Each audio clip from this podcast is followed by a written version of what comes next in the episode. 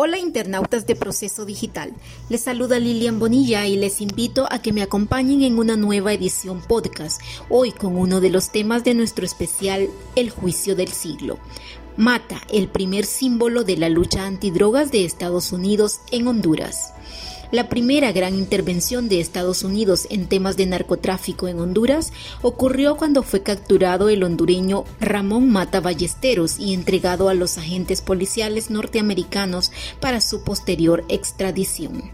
La operación sacudió a la ciudadanía hondureña y al establecimiento político, ya que hasta la fecha el tratado de extradición con Estados Unidos no incluía a los connacionales de sus respectivos países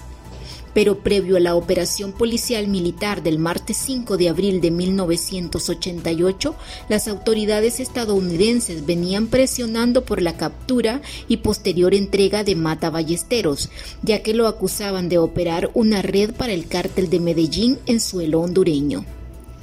Previamente, Mata había llegado sorpresivamente a Honduras tras realizar lo que se denominó una espectacular fuga de la cárcel modelo de Bogotá, Colombia.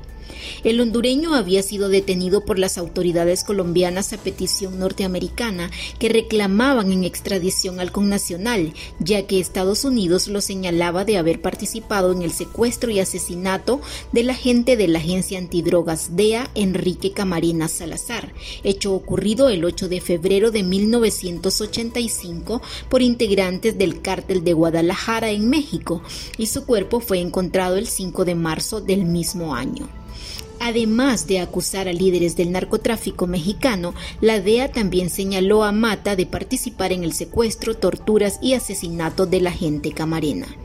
Ante su inminente extradición a Estados Unidos, Mata Ballesteros escapó de la cárcel modelo el 19 de marzo de 1986 tras contar con la ayuda de 12 guardias penitenciarios. Tras su fuga de Colombia, Mata viajó a Honduras y se entregó a las autoridades policiales y judiciales para responder por el juicio que se ventilaba por el caso de los esposos Ferrari, de cuya muerte se le acusó en 1978. Una vez en Honduras, las presiones de Estados Unidos comenzaron para reclamar su entrega. El mismo Departamento de Estado norteamericano había emitido un comunicado en febrero de 1988 donde señalaba que Mata Ballesteros organizaba la red para el famoso cártel del narcotráfico colombiano y en el mismo señalaba que para lograr su objetivo el acusado indudablemente necesitaría del apoyo de oficiales corruptos de las Fuerzas Armadas del país. La presión estadounidense para la entrega de Mata se intensificó cuando el subsecretario de Estado de ese momento, Elliot Abrams, comentó que el poder que tenía Mata era un peligro para Honduras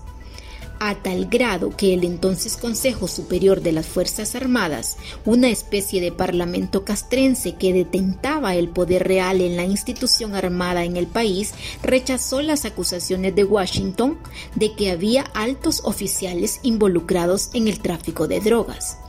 pero las presiones estadounidenses se redoblaron tanto a los militares como al gobierno que entonces presidía José Ascona del Hoyo, especialmente las que hacía el embajador de Washington en Tegucigalpa, esa época, Everett Briggs, que recordaba que el tratado de extradición de 1912 de ambos países estaba vigente.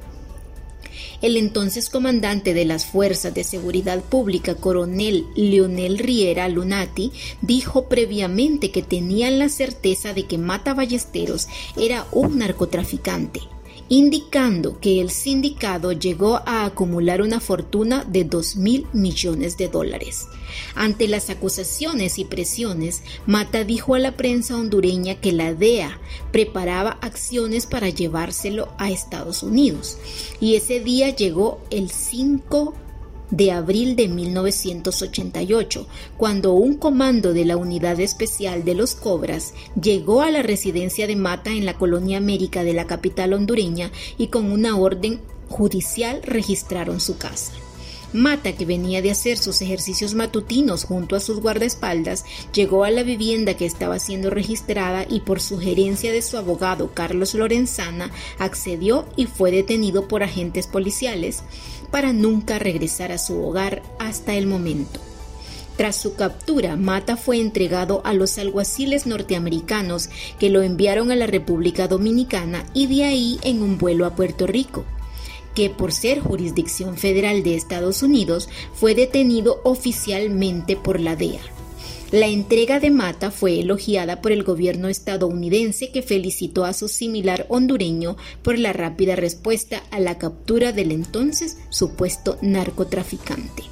Tras conocerse la captura por fuerzas policiales y posterior extradición de Mata Ballesteros, la polémica estalló en Honduras ya que muchos abogados y dirigentes políticos señalaron que se había violado la constitución política del país, que señalaba en ese momento que no se podían extraditar ciudadanos hondureños.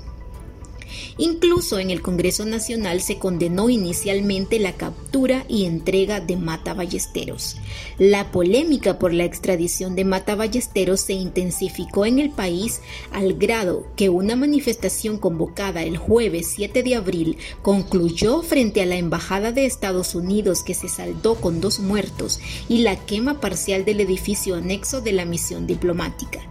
Asimismo, se convocaron a jornadas de protesta a nivel nacional.